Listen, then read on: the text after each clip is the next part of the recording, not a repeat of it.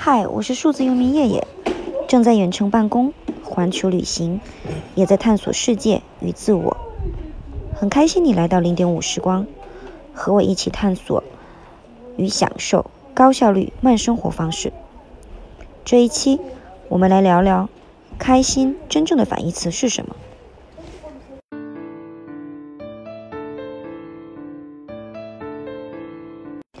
你有没有想过，我们的人生到底在追逐什么？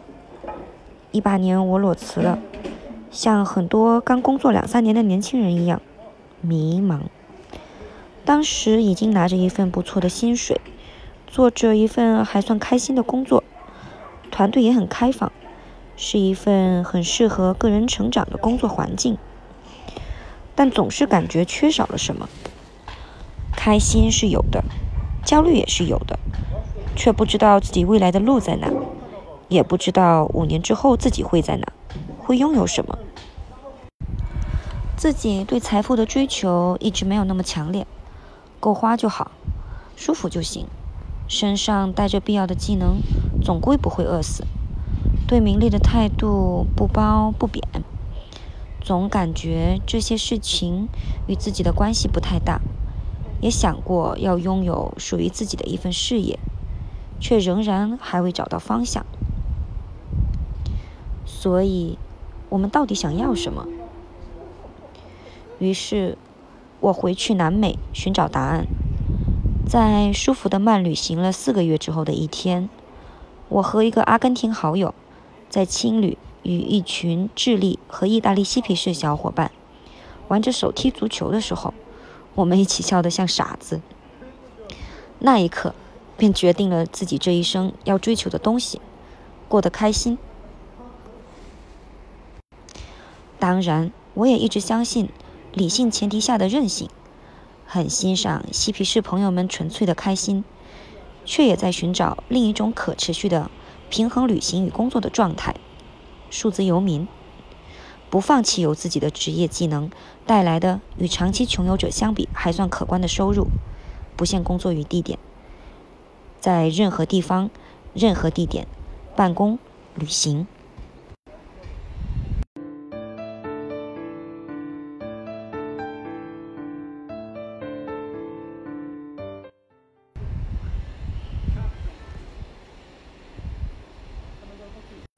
前几天在刷一本书。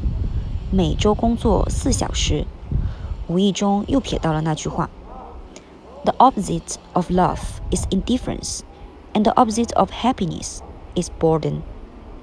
The four-hour work week, Tim Ferriss。这句话翻译过来，爱的反义词是漠视，快乐的反义词是无趣。如此浅显的道理。自己竟然在前面二十六年的人生里选择了忽略，爱也好，恨也罢，都是同一件事；开心也好，悲伤也罢，这都是同一件事的两面。这真的是当头一棒。原来我一直尝试摆脱痛苦，寻求快乐；摆脱焦虑，寻求安心。这却可能是人生中最无力也最不可能实现的一件事。他们本是同根生，那快乐的反面是什么？是无趣，是迷茫，是无所事事。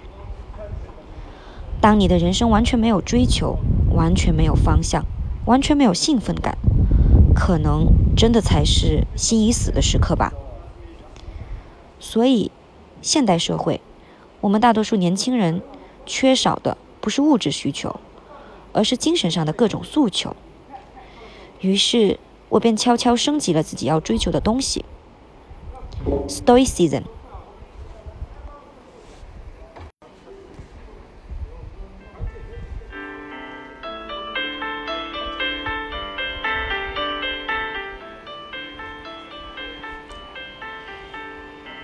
Stoicism 的原意是坚忍克己，坦然淡定。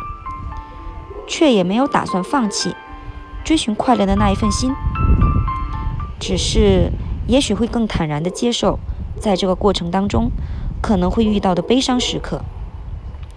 毕竟，这些都将是我们人生当中独一无二的经历。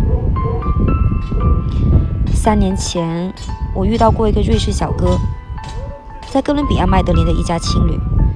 他告诉我，已经在这待了一个多月，什么也没干，就是待着，和朋友一起聊天、喝酒、闲晃。当时的我觉得很不可思议，你怎么可以这样浪费时间？他倒也没因为我的幼稚语气而生气，只是笑了笑，说：“因为我很喜欢这样呀，很舒服，很平静。”现在的我在蒂比利斯的短租公寓。已经工作了整个上午，歇息一下，再回复几个邮件，写写东西。晚上便要去赴一个 international meet up，见几个在这个城里新认识的几个老朋友。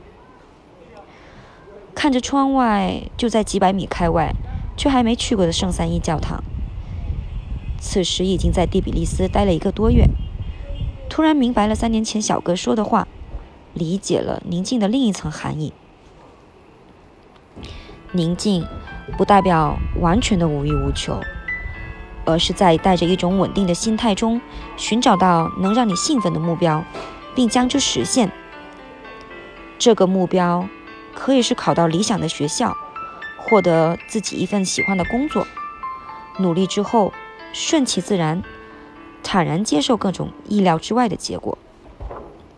所以，也许我们可以做一个。开心的 stoicism。我也一直很喜欢用小可爱来形容大家，包括支持和喜欢我的经历的人，也包括对夜夜的生活方式持怀疑态度的旁观者。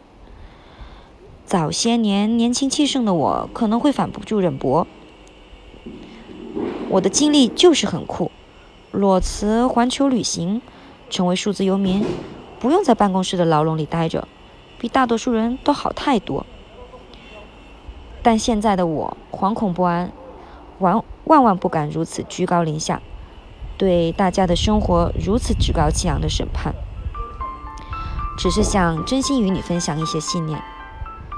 无论你是一个上班族还是旅行者，无论你是富有还是贫穷，我相信我们都能一个，我们都能一起找到自己最舒服。最平静，却又不失疯狂与激情的生活方式。无论你在哪，都不要忘记心里的那束光。